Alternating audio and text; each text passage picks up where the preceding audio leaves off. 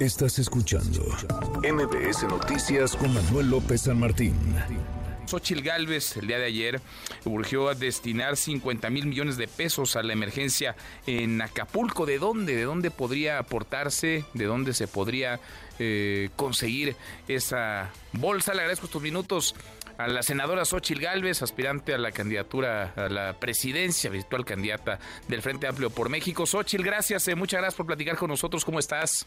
Manuel, muchas gracias por eh, esta entrevista y saluda a todo tu auditorio. Pues mira, gran coincidencia de lo que presenté el día de ayer en esta ley de emergencia económica y lo que presenta el secretario de Hacienda. Y no es otra cosa, pues más que la experiencia, el conocimiento, el sentido común. Pues lo que urge ahorita en Guerrero, pues es aparte de las cuatro cosas que dije durante la semana, que es el tema del suministro eléctrico, que por cierto, no está tan fácil que quede. Habían dicho ayer que el 100% es imposible, Manuel, porque está tirado una gran cantidad de la postería.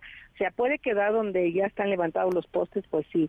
Eh, pero eso urge que se siga trabajando. El tema del agua, o sea, sí es un drama el tema del agua. El tema de abasto de alimentos, eh, eh, y el tema de salud. Son cuatro cosas que se tienen que atender. Se están atendiendo, pero todavía se le tiene que poner más velocidad porque sin energía eléctrica no hay pozos de agua. sin agua se pueden generar otro tipo de enfermedades. Una vez resuelto estos cuatro temas, pues hay que entrar a la, a la etapa, pues ahora sí que de reconstrucción.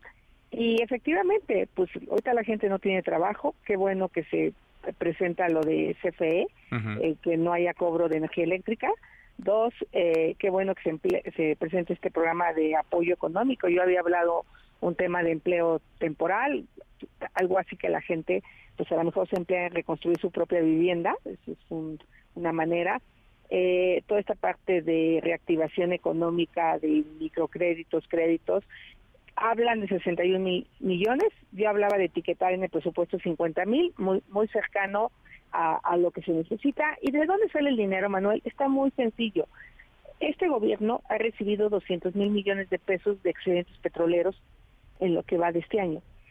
Eh, es un truco que se hace de poner abajo un bajo costo el petróleo, lo pusieron ahorita a 57 dólares, el petróleo está a más de 80 dólares, entonces ahí nada más si pones 5 dólares más, pues ya tienes 70 mil millones de pesos. Ahora, como le tienes que compartir a los estados y municipios, por eso a veces prefieren ponerlo bajo el petróleo para que ese fondo se maneje de manera discrecional.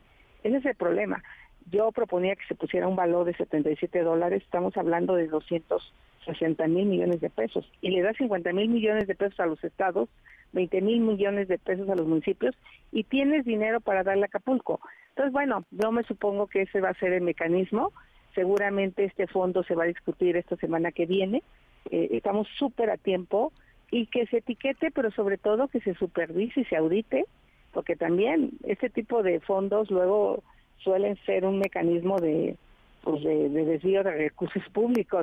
O sea, cómo supervisas quién es el padrón. Eh, ese tema también ya lo vimos, ya, lo vimos, Oche, lo vimos en el sismo, ¿no? En el sismo de 2017. Y lo hemos visto en otras muchas tragedias. Si no hay transparencia y si no se audita perfectamente a dónde va cada peso, si no se revisa, se presta precisamente al, lucro y al desvío de, recursos. Sí, y, y evitar a cualquier costa eh, yo coincido con el presidente, pues no politizar esa tragedia, porque la verdad es que pues sí es un drama, pero pues luego él mismo pues empieza a atacar a los medios pues que sacan las notas, ya se lo olvidó, siempre este tipo de tragedias, pues la nota es el drama que viven las familias, pero qué bueno, porque gracias a los periodistas nos enteramos de que hay comunidades abandonadas donde no ha llegado la ayuda, o sea, a mí me parece que los medios hacen su trabajo y ojalá lo sigan haciendo. Y yo celebro que haya buenos reporteros allá en Acapulco, estos que les gusta meterse a las zonas complicadas. Y yo creo que ahorita, más que pelearnos, dividirnos, echarnos culpas, es cómo ayudamos todos a resolver este drama que están viviendo las familias de Guerrero porque la cosa va para la Sí, caray. lo, peor lo peor no ha pasado y sí el papel, el trabajo en los medios de los periodistas pues no es agradarle al eh, gobierno en una tragedia como esta es acercarle el micrófono, la cámara a quienes tienen algo que decir y en Acapulco hay cientos de miles que tienen mucho que decir y que están implorando por ayuda, que están implorando por atención. Está también el, desastre, digamos, en la reacción de Xochitl. Estoy platicando con Xochitl Galvez, una alcaldesa que está ausente, una gobernadora que todo apunta ni siquiera se encontraba en su estado al momento del impacto. El gobierno federal no movió a nadie del gabinete previo a que Otis eh, tocara tierra. Tardaron mucho en reaccionar. Habrá tiempo, digamos, para ese, para ese ajuste de cuentas, para esa revisión, para ese análisis. Por lo pronto, pues se necesitan enfocar baterías, energía en las emergencias, en las crisis que, que confluyen. ¿Tú crees que con este dinero alcanzaría? Es decir, si se gasta bien estos, eh, tú planteabas 50 mil millones de pesos, estos 61 mil 313 millones de pesos que se anunciaron en la mañanera como parte de este plan de reconstrucción, ¿son suficientes para levantar Acapulco? No, por supuesto que no. Mira, yo estaba viendo que le van a dar un paquete de una cama, un refrigerador, una estufa, un ventilador, pues está bien, pero hay gente que perdió todas sus camas. Eh, eh, hay, hay familias donde dicen, que, porque la verdad es que se cooperan entre varios para rentar una casa, eh, las familias de Acapulco, no creas que los, los turistas, y, y, y mínimo cinco o seis camas sí tiene cada familia. Entonces les das una cama, pues no, no le resuelves el tema. Claro los techos, porque ahí es muy común que sean techos de lámina, sobre todo a las viviendas precarias. Entonces, eh, pues, si les das 8 mil, 30 mil pesos, difícilmente van a poder recuperar la vivienda, pero está bien, yo creo que es un inicio que requiere mucha ayuda de la sociedad civil. A mí me preocupó un poco cuando que ellos podían solos, no, nadie puede solo o sea, ni el ejército puede solo, ni la sociedad civil puede sola. Yo te quiero decir que mis seguidores, los Xochilovers, han hecho una gran campaña, han estado juntando víveres, ya eh, van a enfocarse a trabajar en una zona de Acapulco y yo lo celebro. Yo creo que aquí hay que tener confianza también. Me preocupa un poco el que la gente empezara a decir no dones en Acapulco. A ver, no nos pueden robar la solidaridad. O sea, la división del país no te puede confrontar para no ayudar a las personas que la están pasando mal.